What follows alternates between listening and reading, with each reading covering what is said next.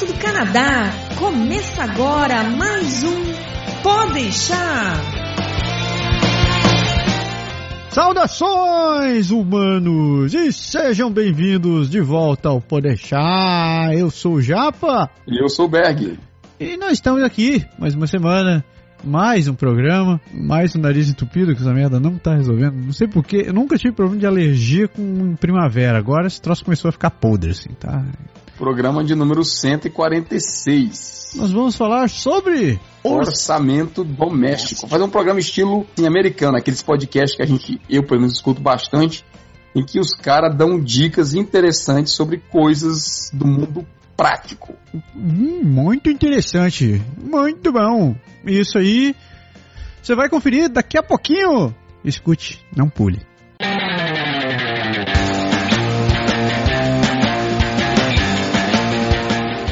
Vamos ser honestos. Quando a gente pensa em viajar, qualquer centavo economizado é lucro.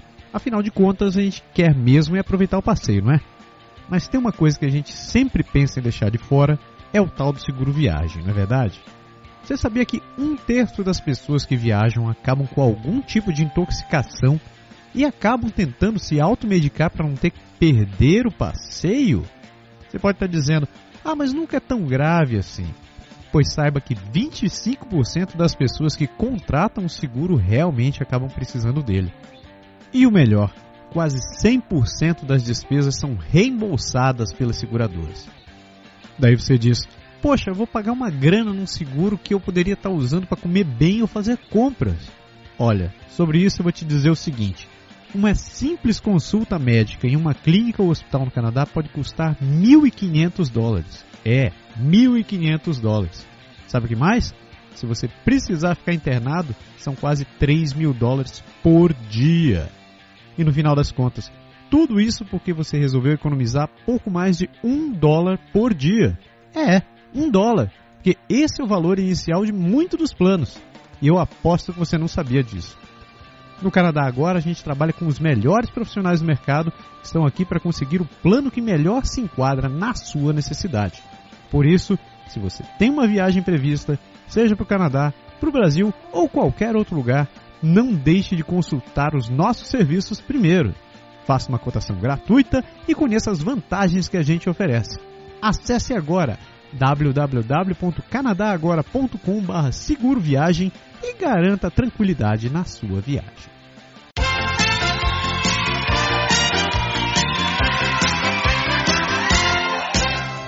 Aniversariantes! Quem tá fazendo festinha essa semana? Ah, Vou deixar você começar porque você tem os seus e eu tenho alguns poucos meus, então vai lá, manda bala. Primeiro, John Mihailov, meu, meu sensei e também meu companheiro de Comic Con. Se você me segue no Facebook, você me viu vestido de Jedi e ele vestido de Darth Maul. Também conhecido como Darth Malvado. Malvadão, malvadão. Isso aí, sensei. Happy birthday. Ah, o próximo, Paulo Frederico, meu querido amigo Frederico. Tudo de bom pra você, meu filho. O Júlio Mandu, meu. Eu não sei como dizer isso. Ele é filho do meu padrasto. Acho pra todos os sentidos ele é meu irmão, né? Ou algo assim. algo parecido. Próximo, Felipe Bedin. Um grande abraço, meu querido. Ingrid Tatiane, Tatiane Mendes. Parabéns, minha filha. Adriana Seto, Reginaldo Radel, Alessandro Lenzi, Janaína Horn, esposa do nosso querido Felipe Siqueira, que gravou, Parabéns. gravou o vídeo do deixar. E meu querido irmão do meu amigo Herbert, Hélio, meus parabéns, doutor Hélio. Eu tô chamando o cara de doutor, que horrível. Cara de doutor mesmo. então, parabéns para toda essa galera. Eu também vou acrescentar do meu lado. Elis Santana, Elis, Elis Mara, que mora aqui em Quebec, parabéns, Eli. Fonseca Júnior, galera lá do Ceará, lá de Fortaleza, trabalhei com ele, Fonseca, parabéns. Meu grande amigo aqui, Paulo Borges, jogador de futebol, o cara é o craque do nosso time lá da prefeitura. Paulo, eu, eu voltei a jogar com ele, São Paulo, parabéns para você. Ainda da Cefaz, minha querida amiga Imaculada, parabéns. E a Thaís, Thaís Caspeta, sejam muito felizes, tenham muitos anos de vida e parabéns também para as mamães. A gente está gravando na segunda-feira, ontem fechou, ou começou a semana, dependendo de como ficar aí. O esquema foi dia das mães, a minha mãe não está por aqui, a tu também não está por aí. Então, mamães, parabéns pelo dia das mães, mães de todo mundo, sejam muito felizes também. Parabéns!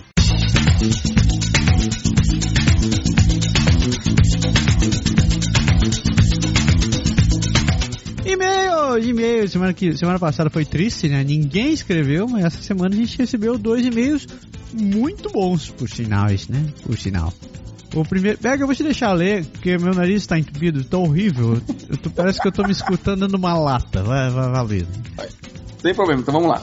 Leandro de Souza, nosso grande amigo Leandro. Leandro, obrigado mais uma vez por ter escrito pra gente. Leandro falou, comentou sobre o programa 144 que a gente falou de imigrar como estudante. Programa muito bacana, se você não viu, não deixe de conferir. O Leandro fala assim: muito bom programa, eu escuto o programa desde o começo.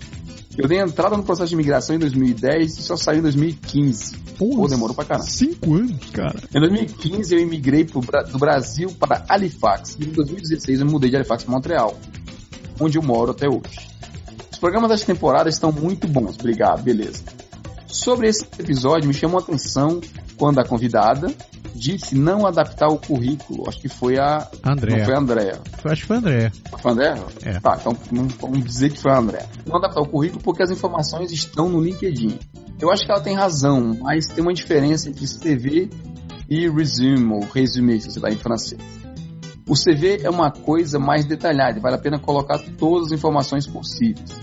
Já o, o resume, o resume, é uma coisa mais resumida e vale a pena adaptar para cada vaga, destacando os pontos chaves da vaga que você tem. Às vezes a vaga deixa claro tipo, qual tipo eles querem. Eu também acho que existem níveis de interesse quando a empresa está nos avaliando. A cover letter, que é a, a carta de apresentação, é um chamariz. Se eles gostarem, vão pro CV ou pro resume, e se eles gostarem, vão pro LinkedIn. A busca pela vaga é mais uma questão de marketing, mas é claro que para entrevista e outros níveis de processo, a postura, atitude e skills, as habilidades, né, as competências é que vão ser analisados. Leandro, obrigado por comentar. O que eu posso começar dizendo é que é uma faca de dois legumes, como a gente fala assim, sabe? Com essa história do LinkedIn, eu confesso que eu fico meio ressabiado em relação a você colocar. Como você faz para gerenciar realmente esse lance de tirar uma parte da informação no seu currículo e deixar outra lá no seu LinkedIn ou tem várias, várias plataformas aí que guardam nossos currículos. Na real, meu LinkedIn fica tudo que eu faço, velho. Eu, eu, eu, eu entupo meu LinkedIn com tudo que eu faço. Ele, ele, ele funciona mais ou menos como o meu CV. Eu tenho duas cópias do meu CV. Tem uma versão resumida, realmente, como ele falou, e tem uma versão completa. Geralmente eu mando a versão resumida e eu digo que a versão completa pode ser enviada sobre medida. Mas a questão aqui não é a questão de ser resumido ou não ser resumido, se você vê completo. Tem detalhe ou não tem detalhe. A questão é que tem gente que estudou bastante no Brasil, foi diretor, e teve mestrado, e fez doutorado e tal, não sei o quê. E quando chega aqui tem que começar de novo. E quando a pessoa começa de novo, você vai entrar para um cargo mais simples, talvez um cargo mais de iniciante ou, ou de meio termo, e se o cara vê que você já foi diretor, você tem doutorado, você tem muita experiência, o pessoal fica com aquela ideia de que você corre o risco de não ser contratado por ser super qualificado, ser mais qualificado que o cargo e o empregador nesse caso, ele acha que você não vai ficar muito tempo naquele emprego, está usando aquele emprego só para ter a ponte para ir pro próximo. Ou ainda, eu já vi casos também que a pessoa fala é que ele acha que você pode tomar o lugar dele. Se você é muito qualificado, às vezes o, seu, o que seria o teu chefe, ele tem medo que você, com as suas competências, acabe tomando lugar dele no futuro e aí ele também não lhe contrata. Então esse, esse lance de você ter as duas versões é super válido, mas eu não sei dizer se é. Honestamente, hoje eu não tenho uma opinião clara na minha cabeça sobre tudo detalhado no LinkedIn, apesar de que o meu também é completo lá, versus a versão resumida do CV que você entrega para um emprego qualquer que você postula para os empregos. Olha, tirando da minha última, minha recente experiência de desempregado em procurando emprego, eu, eu vou dizer que vai de, depende muito do teu feeling. Você assim, tem que saber para onde você está mandando a, o seu currículo. Você tem que conhecer mais ou menos a empresa para onde você vai mandar, porque daí você tem que formatar o currículo de acordo com o perfil daquela empresa. Por exemplo, uma empresa de consultoria que presta serviço para o governo é bem parecido com, com o modelo de Quebec. Eles querem ter todo o teu histórico, eles querem ter os teus projetos destacados um a um. Então eles querem realmente o CV, aquele troço detalhado, especificado, contando tudo que você faz. Mas, por exemplo, se eu estiver aplicando para uma outra vaga que não seja para governo, 99% de chance que eles vão querer o teu resume. Eles querem só as, as posições que tenham a ver com a vaga que você está aplicando. Mas você colocou uma coisa muito interessante aí, esse, esse lance do recém-chegado. O recém-chegado aqui, ele vai querer se adaptar para uma vaga um pouco mais modesta para que ele possa ter oportunidade de se encaixar rápido no mercado. Esse lance que você disse de omitir algumas funções que mostrem que ele ficou super qualificado para aquela posição, eu, eu sou totalmente de acordo. Principalmente porque você tem que estar tá de acordo com a vaga que você está aplicando. Então, se, se você estiver aplicando para, por exemplo, uma vaga como técnico de, te, técnico de marketing, não tem sentido você colocar ali todo o seu histórico como diretor de criação ou então todo o seu histórico como produtor e etc e tal. Eles querem que você tenha, que você demonstre que você tem experiência na, na vaga que você está aplicando. Não é nenhuma questão de você parecer inferior ao que você quer. É só estar tá condizente com aquilo que você está aplicando. Eu não posso me considerar realmente um exemplo, cara, porque assim, hoje, com o nível que eu, que eu já tenho, com a experiência que eu tenho aqui, eu acabo sempre aplicando para vaga que é compatível com a minha experiência. Então, assim, usar toda a minha experiência para mim é uma vantagem. Ah, certeza, Mas, certeza. Aquela história da tal da experiência canadense. Se você não tem experiência canadense, você acaba tendo que baixar um pouco a sua bola, talvez, para começar nos primeiros empregos. E você, tipo assim, tem gente que chegou aqui, era gerente de projeto. Eu mesmo aconteceu comigo, era gerente de projeto, era, já fui, sido chefe de equipe, líder de, de processo e tal. E quando eu comecei a trabalhar, eu comecei a trabalhar como analista programador, depois analista, depois arquiteto, em sistema, até eu voltar a ser gerente de projeto e estar de novo no ponto que eu estava. Na época, eu tive a sorte, talvez, de cair direto na consultoria. E como você falou, o currículo é todo detalhado, não tem problema. Mas eu também nunca tive assim, eu não tinha mestrado, eu não tenho doutorado, eu não tenho nada que, entre aspas, me super qualifique em relação ao meu perfil normal, né? No mesmo caso, às vezes a pessoa chega aqui, sei lá, com 35, perto de 40 anos, ou sem idade mais avançada do que o Canadá exige. É óbvio que a pessoa já tem muita experiência e tem talvez alcançou cargos maiores, coisas mais importantes. E você mesclar isso com oferta, como você descreveu, é sim, é super importante e às vezes é a chave da coisa. Pode crer. Próximo e-mail! Quem escreveu em seguida foi o Éder. O Éder Matias, aliás, o Éder que foi o mentor, vamos dizer assim, o idealizador do nosso programa no 145. Coisas ruins também acontecem no Canadá. A gente gravou o programa pela sugestão do Éder e ele está aqui agradecendo, entre outras coisas. Ele falou assim: beleza, mano? Curti pacas o programa de vocês sobre violência canadense. Apesar da taxa de homicídio e de mulhercídio, conforme a nossa ex-presidenta, entre o Brasil e o Canadá, é alto índice de pequenos delitos. Muita gente com quem conversei não tinha noção e achava que a terra gelada era aquela maravilha. Eu ainda acho que ela é aquela maravilha, mas é, é verdade que ainda tem os, entre aspas, pequenos delitos. Sobre o assunto do trânsito, que a gente falou lá no meio do programa, no Brasil é uma guerra. Contudo, acredito que aí no Canadá, apesar dos problemas, as punições devem realmente acontecer. E de forma mais severa que aqui. Duvido que haja no Canadá um caso como o famoso caso do Carly Filho, que matou dois e está solto até hoje. Muito esclarecedor o programa, até mais. Ele falou: observação. Odeio carro automático. Comentário, parênteses do Berg, sem problema, fecha parênteses. Sou entusiasta e vivo indo aos track days no Brasil. É a minha maconha, entre aspas. O jeito é partir para o Nissan Micra 1.6 manual, se ele bota o seu risinho. KKKKKKK. É... Pois é, Obrigado para começar por ter sugerido o tema. Legal o comentário. Falando sobre o trânsito especificamente. As leis aqui, eu acho que na verdade não é questão de lei. Lei é tão severa no Brasil, acho que quanto aqui. O problema maior é realmente o nível de respeito da população em relação ao que é pedido, ao que é exigido. Né? Claro, como é nas megacidades, sim. Em Toronto, não sei como é que é o índice de respeito ao trânsito, se já não é mais parecido com o Brasil. Não. Das vezes que eu dirigi por lá, estava atravessando a autopista, coisa assim, não, não deu para perceber. Quebec hum, é uma cidade tranquila. Aqui realmente é bem tranquilo, apesar de que eu acho que a negada faz umas besteiras de vez em quando, mas problema grave mesmo de trânsito, assim, não tem tão.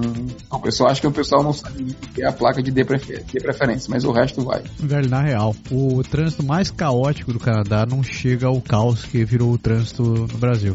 A última vez que eu tive lá foi ano passado. Eu tinha que dirigir da casa da minha sogra até, até Curitiba, que é tipo 10 km de distância, 15 km de distância.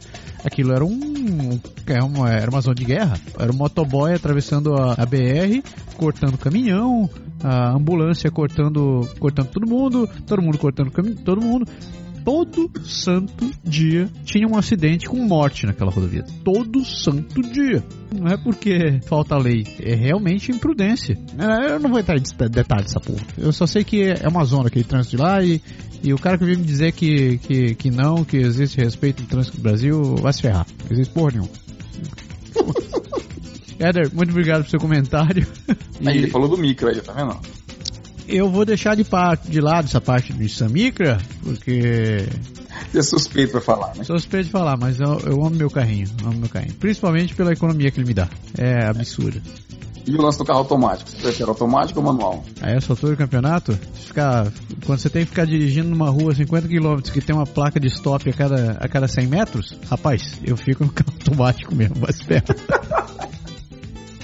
É, aqui, aqui a gente não falou no programa, aqui tem aquele esquema, pelo menos aqui em Quebec tem aquele esquema, só para fechar o ponto, de que os sinais são inteligentes, né? O da frente, o próximo sinal, ele sempre fecha para pegar você fazer você frear, entendeu? Você tá na sequência assim de 5, 6 sinais a, a, cada um a cada dois quarteirões, você abre aqui, você sai, quando você chega, pega o outro fechado. Ele abre, você sai, pega o outro fechado. Isso, ele é inteligente o suficiente para te fuder a cada todo sinaleiro que você vai Exatamente. pegar. Exatamente. Eu não tá. sei quem é o planejador, o engenheiro que sincronizou o sinal, mas bicho. A inteligência de trânsito é a inteligência de jumento, né?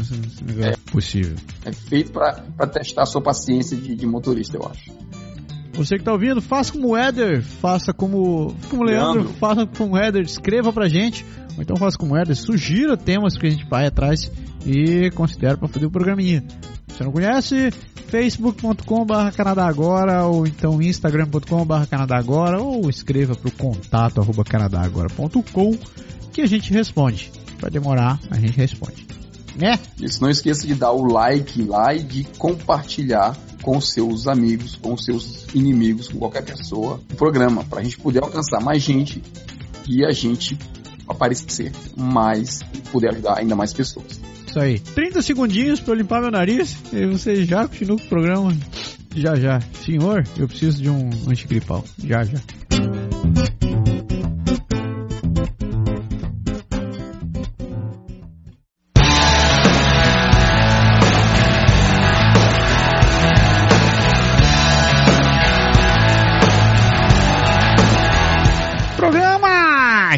Programa, vamos falar sobre o orçamento doméstico. Berg, você que é o pai e a mãe do tema, eu vou deixar o contato para você.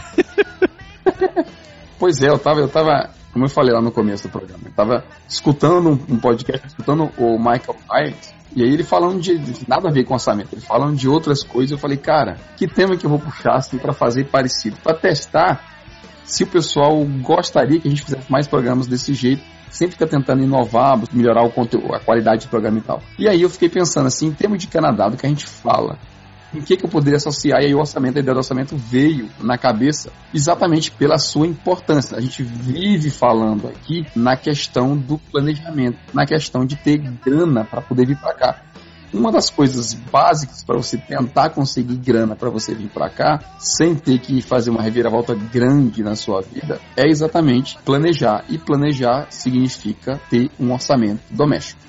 Primeira coisa, qual a importância de você ter um orçamento doméstico? O grande motivo é você saber para onde está indo o seu dinheiro posso dizer que é surpreendente quando você descobre aonde você está metendo dinheiro e você nem imagina que você gastava tanto.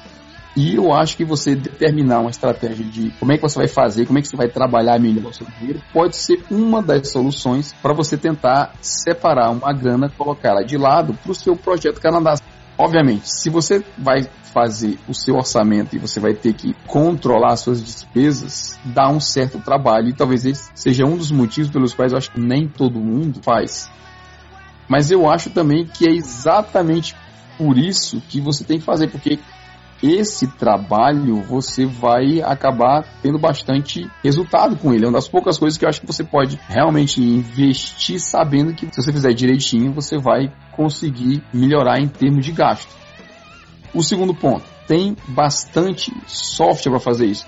Eu mesmo utilizei alguns, alguns anos atrás, hoje eu não utilizo mais, por dois motivos básicos. O primeiro é que o meu banco oferece. No próprio site do banco, dentro da solução bancária, você tem um módulo de orçamento. Então é interessante e o princípio dele é muito bacana. Você consegue ver direitinho para onde está indo seu dinheiro online, direto. E além disso, tem o bom e velho Excel e soluções parecidas. Assim, você pode realmente manter uma planilhazinha, uma tabela, um, cálculo no papel, caderno, agenda, caderneta, qualquer coisa, desde que você não, simplesmente não faça apenas pagar sua despesa total no, no final do mês, porque aí você só faz correr atrás de produzir dinheiro para poder pagar as contas. E essa não é a boa maneira de fazer as coisas. Grande sacada do orçamento, você não pode ser refém das suas contas, você tem que saber para onde está indo seu dinheiro e você, você não pode ter surpresas quando você começa a pensar em orçamento, você tem que decidir o seguinte: eu quero saber para onde vai o meu dinheiro. Então eu tenho que decidir para onde ele está indo. Você tem que estar tá consciente de que você vai ter que seguir aquilo ali. Eventualmente você vai, talvez tenha que fazer ajustes nisso. O orçamento não é um troço rígido, ele é algo que tem que ser moldado de acordo com a sua necessidade. Tem gente que não tem a menor noção de quanto vai gastar, né? De quanto gasta, para onde está indo o dinheiro. Por isso que eu falei que dá, dá trabalho, você, você faz, você tem que seguir, você tem que ajustar. Dinheiro, pra que dinheiro? Vai trabalhar, vagabundo. Cala a boca! Então, digamos que você já tem sua ferramentinha lá, você resolveu começar com o bom e velho Excel. Como é que a gente começa a montar o orçamento, Berg, meu querido? O primeiro ponto é análise do seu gasto atual. Então, a primeira coisa, como você comentou, você tem que saber para onde está indo seu dinheiro. E a forma mais prática que eu achei de fazer isso é você tirar um extrato completo dos últimos três meses. Se você está escutando esse programa, por exemplo, em janeiro, e decide, ah, eu vou hoje começar meu orçamento, você não pode fazer isso tirando o extrato de janeiro, depois tirar o de fevereiro, depois tirar o de março, porque você entra carnaval, se você está em janeiro, você tentar recuar um pouco, você teve Natal, entrou seu décimo terceiro, saiu matrícula das crianças, tem um monte de coisa que às vezes interfere um pouco no seu raciocínio básico. Eu sugiro realmente que você tire o orçamento do tipo março, abril e maio, são meses que elas festas e as coisas já passaram. Se você está do meio do ano para frente, você tire setembro, outubro, novembro, que é exatamente antes de você entrar na fase de Natal, férias, escola e toda aquela aquela coisa, você vai ter talvez uma lista mais certinha dos seus gastos mais comuns. Segundo ponto, descubra as categorias de gastos e de receita que você tem. Você vai pensar para o lado dos gastos, quais são os seus custos fixos, aqueles que saem todo mês na mesma data, ou mais ou menos na mesma data, você tem que pagar, tipo aluguel, tipo, sei lá, cartão, tipo escola, e aí você faz a lista desses elementos que tem lá. A segunda coisa, você vai buscar os custos variáveis. Custo variável é todo aquele custo que você não tem fixo todo mês, mas que está aqui acolá, ele está acontecendo, tipo quando você compra um presente, quando você compra remédio na farmácia, são coisas que você não faz sistematicamente todo mês, mas que você tem de vez em quando. Obviamente vale ressaltar que esse tipo de custo que você está procurando, você vai catar eles no seu extrato. Você pega no seu extrato de três meses, você faz isso por três meses. Você vai lá no extrato, você separa. O que é que eu tenho aqui de custo fixo? Isso, isso, você sublinha lá as marcas com um marcador colorido ou como você quiser e você destaca no seu orçamento e você pega o valor e transfere para uma listinha, para sua planilhazinha lá, para você ver. Você vai descobrir que em períodos do mês, por exemplo, em março você tem seis aniversários, teve que comprar seis presentes e que você gastou 500 mango comprando presente para todo mundo. Às vezes a gente não vê esse tipo de coisa, entendeu? Eu posso considerar presente como um gasto fixo? Cara, eu particularmente eu não acho você colocar presente como assim errado. Eu não acho errado você colocar presente como um gasto fixo. Inclusive eu tenho presente como gasto fixo no orçamento. Porque exatamente a gente tem sempre, ou é presente para os meninos, os amigos da escola, os meninos, ou é presente para o pessoal brasileiro mesmo, das festas que a gente faz no nosso grupo e tal e tudo. Então você sempre tem mas a questão aí não é bem você, nesse momento, determinar se o gasto é fixo ou se o gasto é variável. Assim, eu estou falando isso para você não, você não ficar maluco. Eu acho mais fácil você procurar só os fixos, depois você procurar só os variáveis, depois você determina o que, que é fixo e o que, que é variável. Não é importante agora você saber se ele vai ser fixo ou se ele não vai ser fixo, Dinheiro, pra que dinheiro? Vai trabalhar, vagabundo. Cala a boca.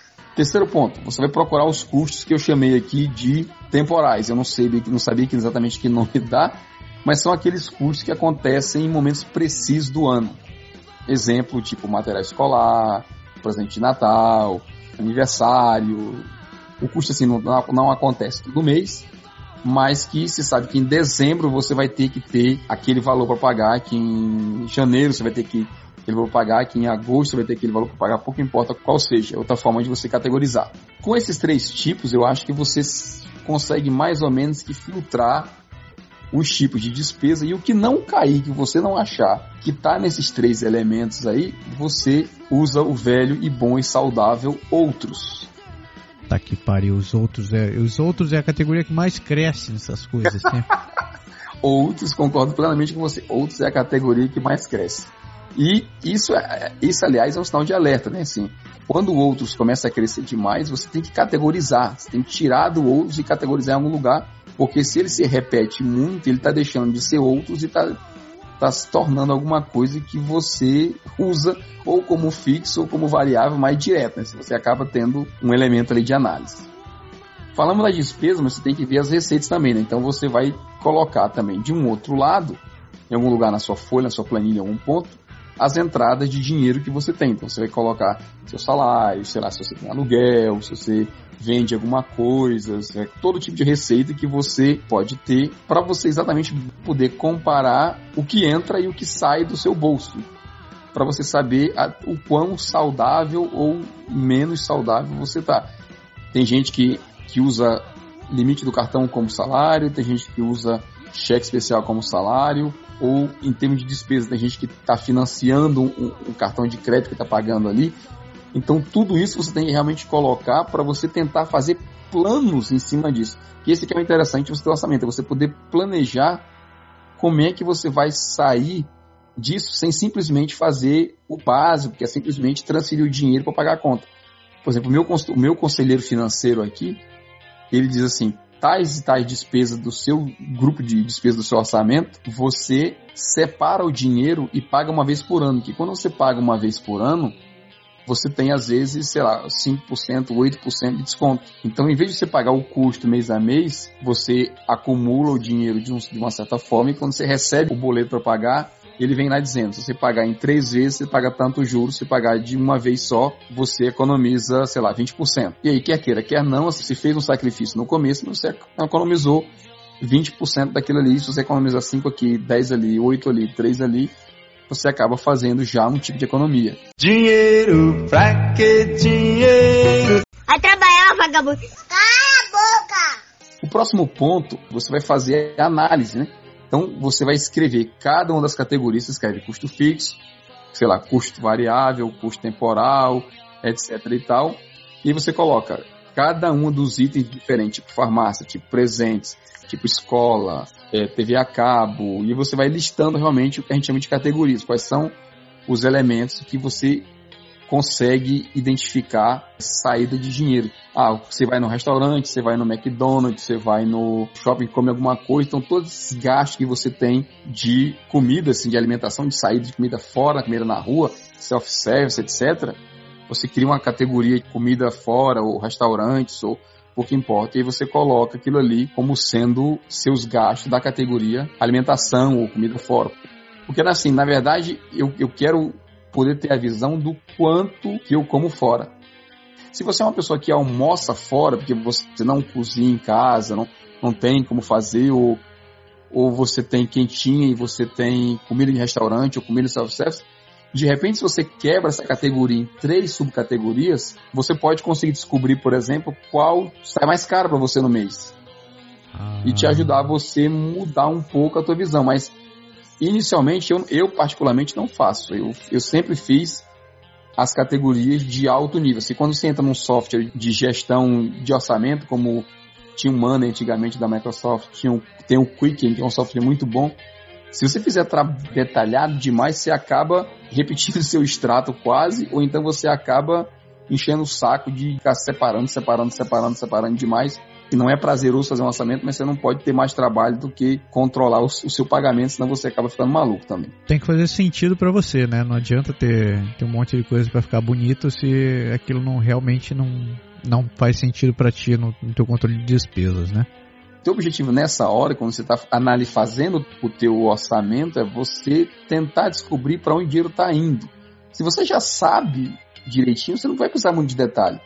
Não adianta você começar pela solução perfeita, ideal, você não vai conseguir.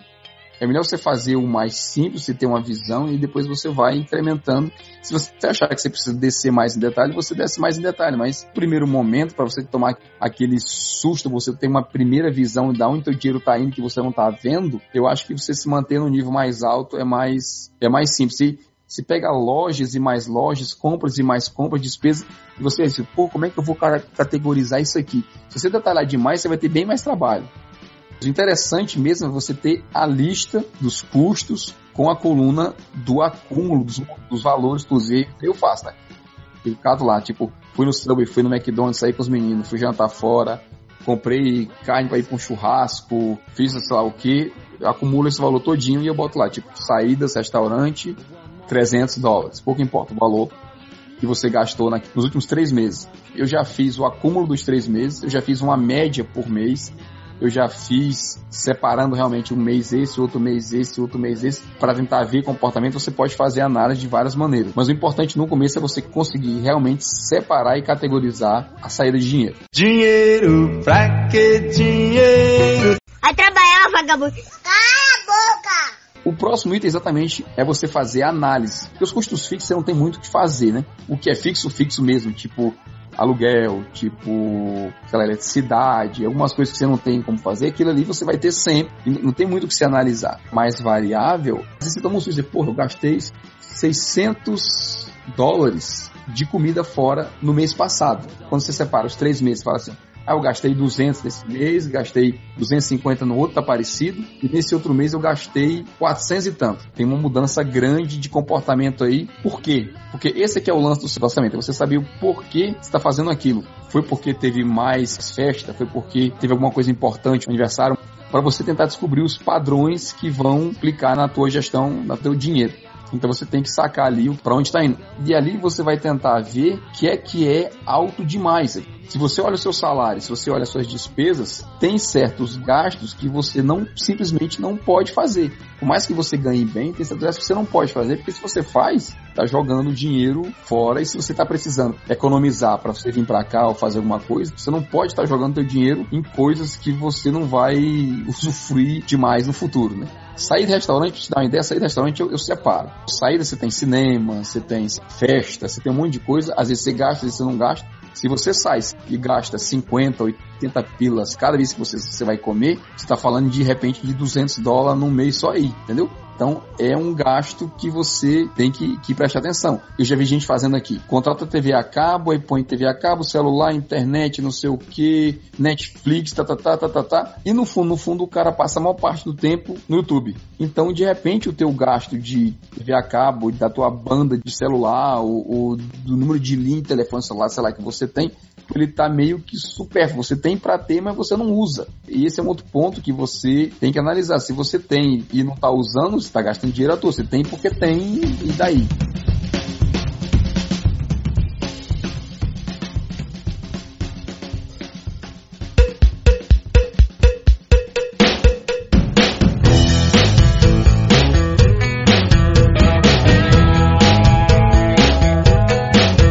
Orçamento é onde você vai ver cada despesa sua, se ela tá verdinha, se ela tá amarelinha, se ela tá vermelhinha.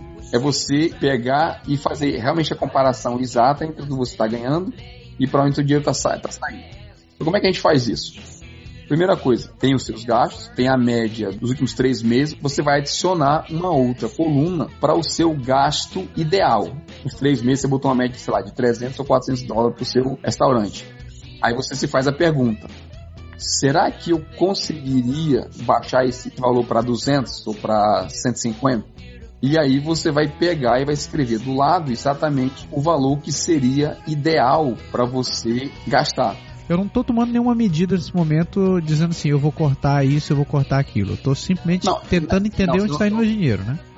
Você não está tomando nenhuma medida. Quando você faz a análise do seu gasto, quando você colocou as categorias e quanto você gastou nos últimos três meses, você vai ver assim: meu aluguel é 600, minha eletricidade é 200, TV a cabo 180, meu telefone celular 300.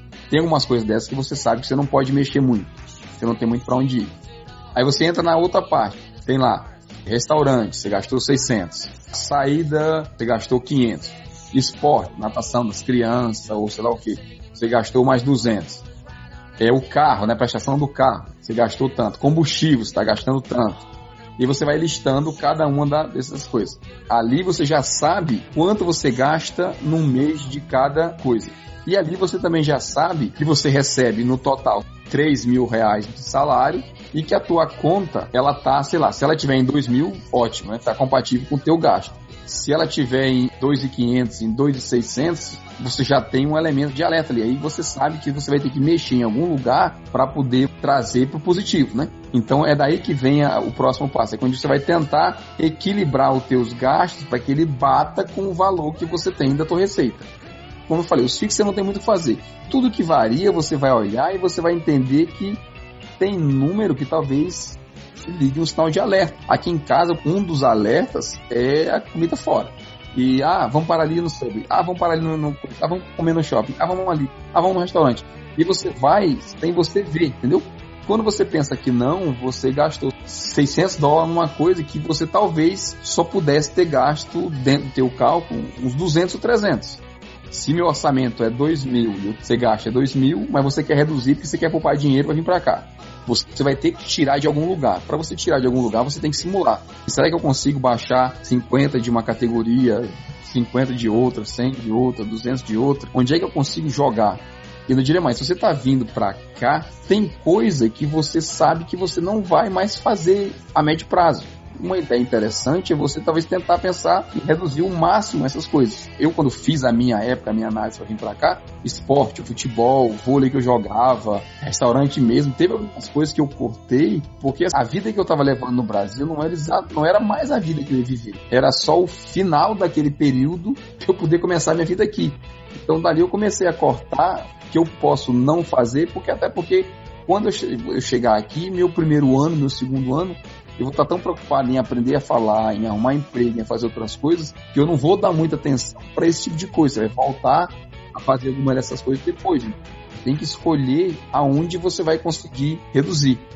E aí, quando você faz isso, você vai mexendo. Você coloca um valor, simula, simula, e você vê o teu total lá embaixo. Ah, não baixou o suficiente. E aí você vai mexendo até você tentar encontrar um cálculo que seja aceitável e que funcione para o teu parâmetro.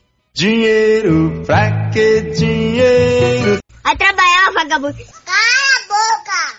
Você sempre tem alguma coisa diferente, melhor talvez do que você tem hoje para fazer com o dinheiro que você ganha, você só não sabe como ajeitar.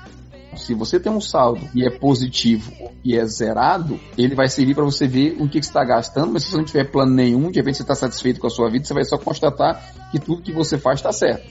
Se você tem um saldo negativo, você tem alguma dificuldade, você sempre tem aquela sensação de aperto, talvez a justificativa é porque você o joga mal com seu dinheiro. E aí você precisa saber onde ele está indo, você tentar traçar algum plano. É óbvio que o primeiro ponto é você saber para onde está indo, você entender o que acontece com a sua vida financeira. Depois você vai pensar no que você faz com o dinheiro. Se está certo, se não está certo, assim, cada um é livre para decidir.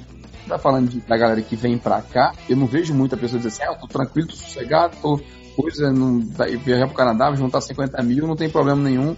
Eu vou fazer nos próximos um ano e meio e em, em agosto do ano que vem eu vou. Não é a realidade. Então você tem que saber para onde seu dinheiro vai, para você saber de onde você vai tirar para fazer os 50 mil reais que você não tem. A partir desse momento você tem que pensar, começar a imaginar estratégias para poder guardar dinheiro para realizar o teu projeto, né? Por isso que a simulação é interessante, porque a simulação, cara, ela, ela vem de muitas maneiras. Você pode dizer assim, ah, eu vou diminuir metade do, da minha saída, diminuir metade do meu esporte. Você não vai necessariamente deixar de fazer o que você estava fazendo. Você vai tentar reajustar e saber até quanto você pode ir. Se você sabe que, sei lá, que no mês de maio você tem 800 reais de uma despesa que ela não é fixa, de repente você não pode se permitir ter aquela despesa. Você tem que saber como é que você vai puxar e jogar aquilo ali para mais para baixo, né?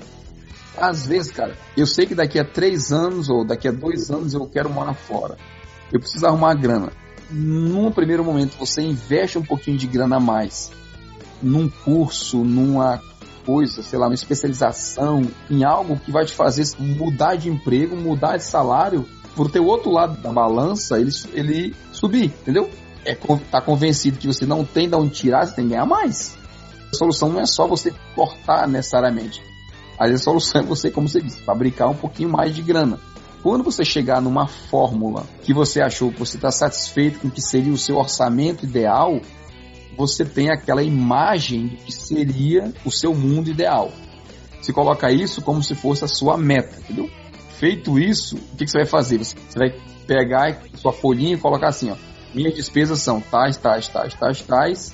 E o que eu vou gastar com elas a partir de agora é isso, isso, isso, isso. Obviamente que as fixas você vai repetir, as variáveis que você conseguiu jogar, você vai botar o valor que você estimou no seu orçamento. E aí você vai saber que naquele, a partir de agora, você só pode, para aquela categoria, gastar aquele valor que você especificou, em que você vai economizar. Feito isso, você tem o que a gente chama de orçamento. Você conseguiu categorizar todas as suas despesas e todas as suas receitas e você viu para onde seu dinheiro ir, você colocou qual a sua nova imagem de para onde seu dinheiro vai. Você sabe que você vai ter que se controlar para fazer o valor chegar naquilo ali. E aí você entra na próxima parte que é fazer o seu acompanhamento diário, semanal, quinzenal, como você quiser. Mais interessante que você tem que fazer esse acompanhamento de uma forma regular antes de você chegar na data do, do pagamento naquela época que você faz o controle. Para que, que você faz isso? É para você ver se você já está atingindo aquela meta que você colocou. Você estipulou que você gastava 200, você vai gastar só 100 agora. Toda semana, primeira semana, você vai lá no final de semana ou na segunda-feira, depois você passou o final de semana, você olha. Gastei quanto? Gastei 40. Opa, você sabe que você só tem 60 para atingir os 100. Então, se você exagerou no começo do mês, você sabe que você vai ter que segurar a onda até o resto do mês, nas outras três semanas, porque senão você vai estourar aquilo que você fez ou você colocou no seu orçamento. E aí você vai ter que segurar, que é daí que vai vir realmente a tua economia, daí que você vai tentar se disciplinar para você conseguir gastar o que você previu, o que você orçou para gastar. E é. isso você vai ter que estar tá fazendo sempre olhando se você vai conseguir fazer. Eu, por exemplo, meio assim, sempre no, no meio do mês eu sempre vejo. Às vezes eu olho um pouco antes, no começo, e às vezes eu olho já mais perto do final para saber se eu tenho folga, porque às vezes acontece você ter a folga também, né? Se você está satisfeito com os 100 reais para restaurante e que você chegou no perto do final do mês só gastou 20, você diz, opa, essa semana agora eu posso dar uma saídazinha, exagerar um pouquinho mais, porque eu sei que eu tenho o buffer ali, né? Eu tenho nossa, a minha folga para poder usar se a gente fosse fazer uma comparação, o orçamento é como se fosse um mapa, né? Ele te mostra o caminho que você deve seguir e, e você tem que seguir aquilo ali. Você sabe que se você sair daquele caminho, o teu caminho vai demorar, você vai demorar mais para chegar num lugar, ou você vai gastar mais com combustível, ou talvez você não chegue onde você queira. Que as pessoas têm que enxergar melhor que o orçamento não é como se fosse um chicote. Ele é a luz que ilumina o caminho. Nossa, que mágico ficou essa frase. É, mas, mas exatamente isso, tem toda a razão. Lembra que o pessoal fala muito assim: ah, você quer perder peso? Não adianta você dizer, ah, eu vou perder 10 quilos. 90% do tempo você não faz. O que, que o pessoal hoje em dia aconselha você fazer? Você pega uma folha de papel e você coloca nos próximos 4 meses eu preciso perder 10 quilos, então eu tenho que fazer uma média sei lá, 2 quilos por mês para eu conseguir fazer. Aí você vai estudar o que é que você, mesmo, mesmo princípio, o que, é que você tem que fazer para você conseguir perder aqueles 2,5 kg naquele pedaço. E você escreve num papel e você coloca em algum lugar que você consegue ver.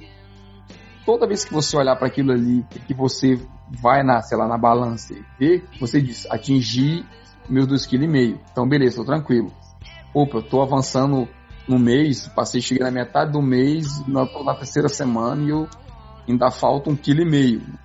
Eu estou fazendo alguma coisa errada, não estou atingindo a minha meta. Eu preciso consertar meu tiro, né? Acertar meu alvo. É o mesmo princípio do orçamento. Você só consegue se você estiver analisando e acompanhando e vendo teu, o teu retrato. O teu dia a dia vai te dizer se você está fazendo certo ou se você não está fazendo certo. Ou talvez esteja errado. Talvez não tenha, talvez você tenha orçado, você tenha planejado uma coisa, um gasto que não condiz realmente com a tua realidade. E daí você tem que ir e reajustar aquilo ali, talvez, né? Sem nenhuma dúvida. Assim, o orçamento não é que você faz ele uma vez e ele é pro resto da vida. Né? O orçamento que você faz, você vai seguindo, controlando, seguindo, controlando. Se você, se você acha que ele não tá bom, você precisa ajustar, realmente. Se você não está satisfeito com o que você estabeleceu, você vê que não dá certo, senta, calcula de novo e vê o porquê da coisa. Né? E você vai tentar, de novo, salvar o dinheirinho que você precisa para fazer outra coisa ou pelo menos equilibrar a despesa, sei lá, fazer alguma coisa. Dinheiro, pra que dinheiro? Vai trabalhar, vagabundo. Cala a boca! Quais as grandes vantagens de eu ter um orçamento para minha vida?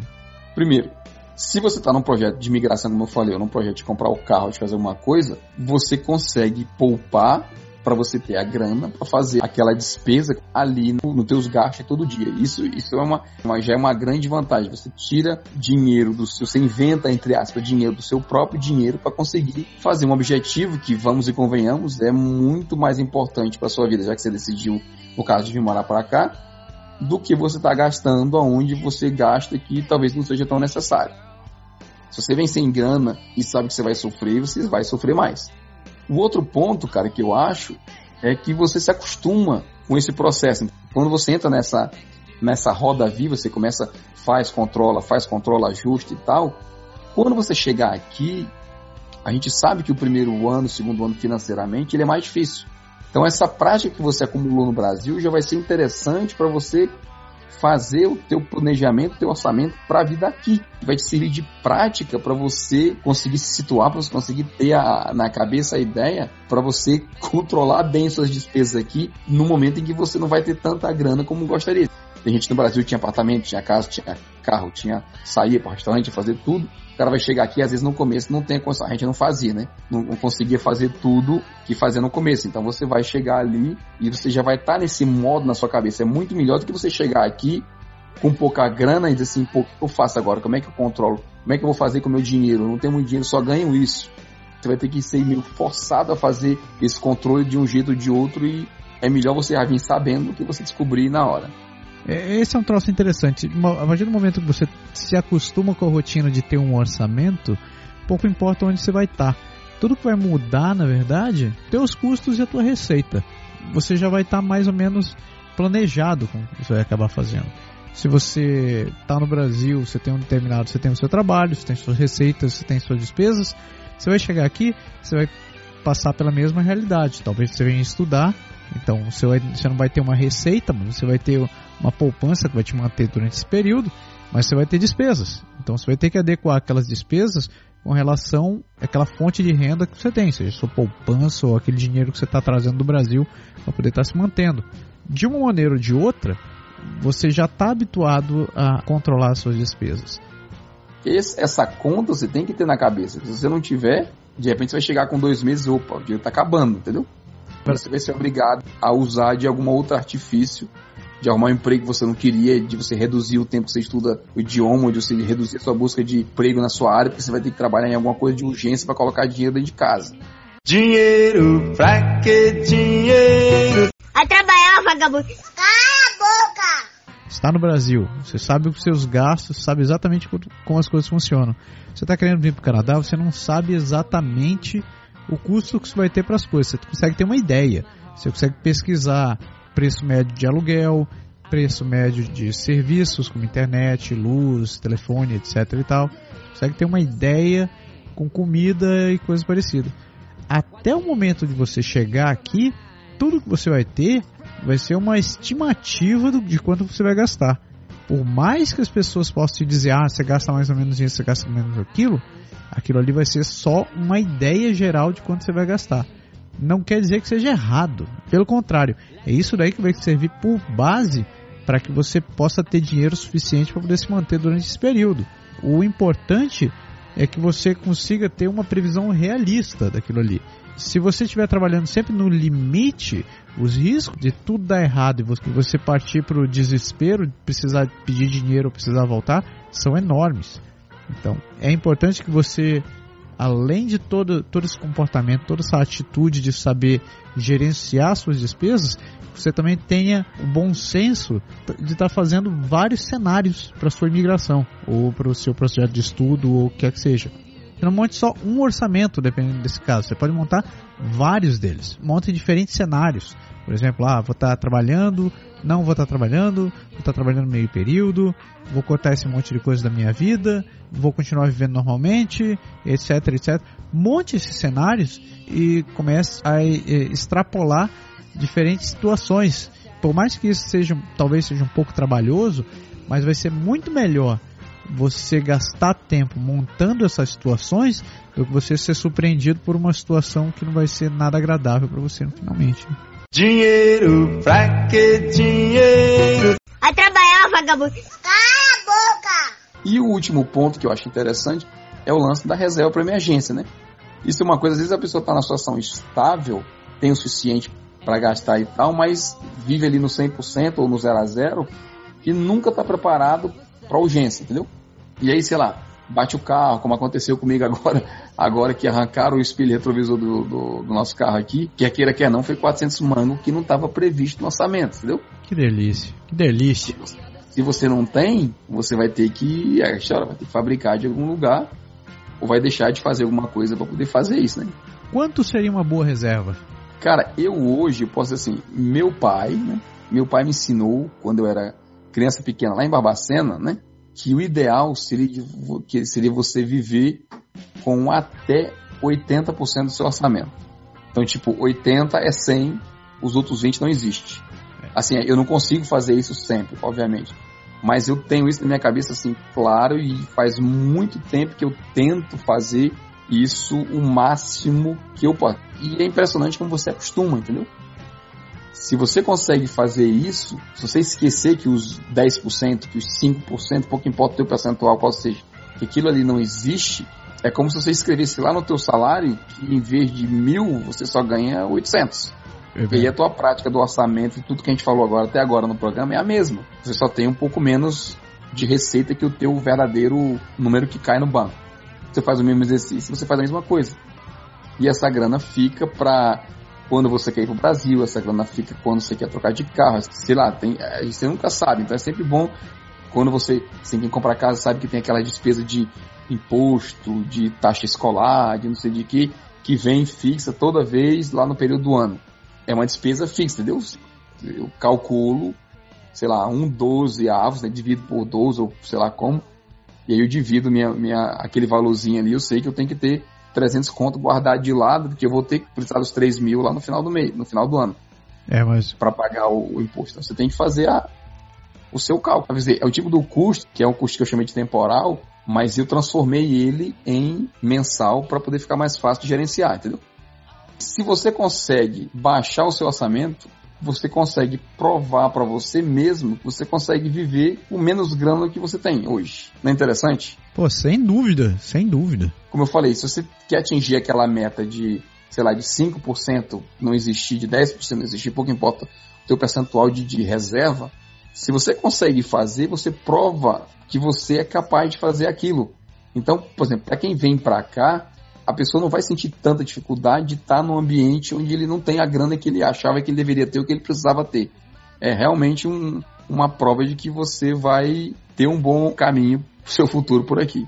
Falando sobre aposentadoria, é um cálculo que muitos consultores financeiros falam. Eles dizem que na sua aposentadoria você vai precisar em torno de 70% do que você ganha hoje em dia.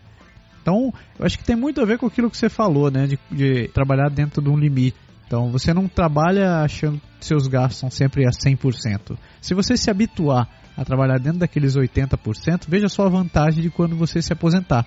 Obviamente você vai ter menos gastos quando você estiver aposentado, etc, etc, mas você já vai estar habituado a trabalhar dentro daquela realidade. Vai acabar sobrando mais grana para você fazer a viagem, para você ir para Flórida, para você jogar golfe, para você assistir o Fórmula 1 lá em Mônaco, sei lá, pouco importa. Planos tem bastante. Certeza, sempre tem, sempre tem. Planos é o que não falta. Né? Isso. Quando você não tem um problema de orçamento, você já sai com a cabeça ali, acho que uns 40, 50% aliviada para o seu dia, para sua saúde, para tudo. É verdade, é verdade. Concorde e assina embaixo.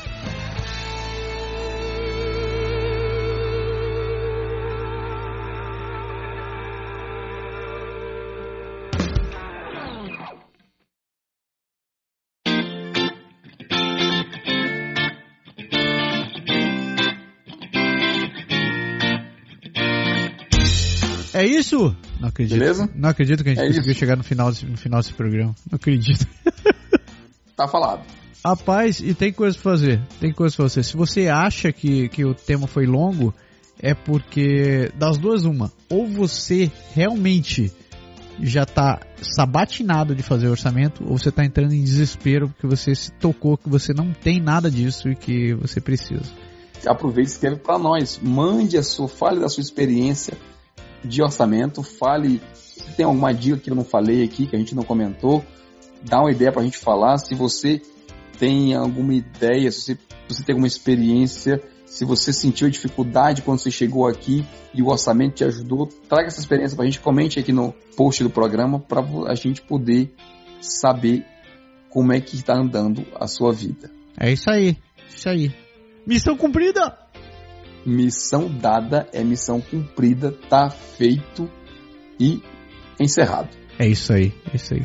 Galera, muito obrigado por ter acompanhado a gente até agora. Esse tema é super interessante e a gente realmente quer ouvir a op- a opinião de vocês. Quer que vocês participem e ainda mais, quer que vocês ponham a cultura de ter um orçamento em prática. Então, se você Vale a pena. se você tem dúvidas ou comentários, escreva pra gente que a gente tá aqui pra dar uma mão pra vocês no que for possível. Chega, né? Chega desse negócio. Chega. Uma ótima semana pra todo mundo e semana que vem a gente volta sempre aqui com mais um Pode Pode deixar. Valeu, moçada. Abraço, galera. Tchau. Ótima semana.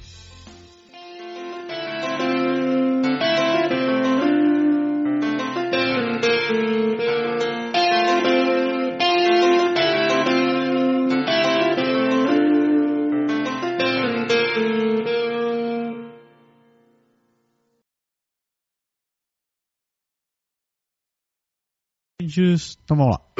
3, 2. Caralho. Se morrer agora. Ótima, ótima introdução do programa. Puta que pariu.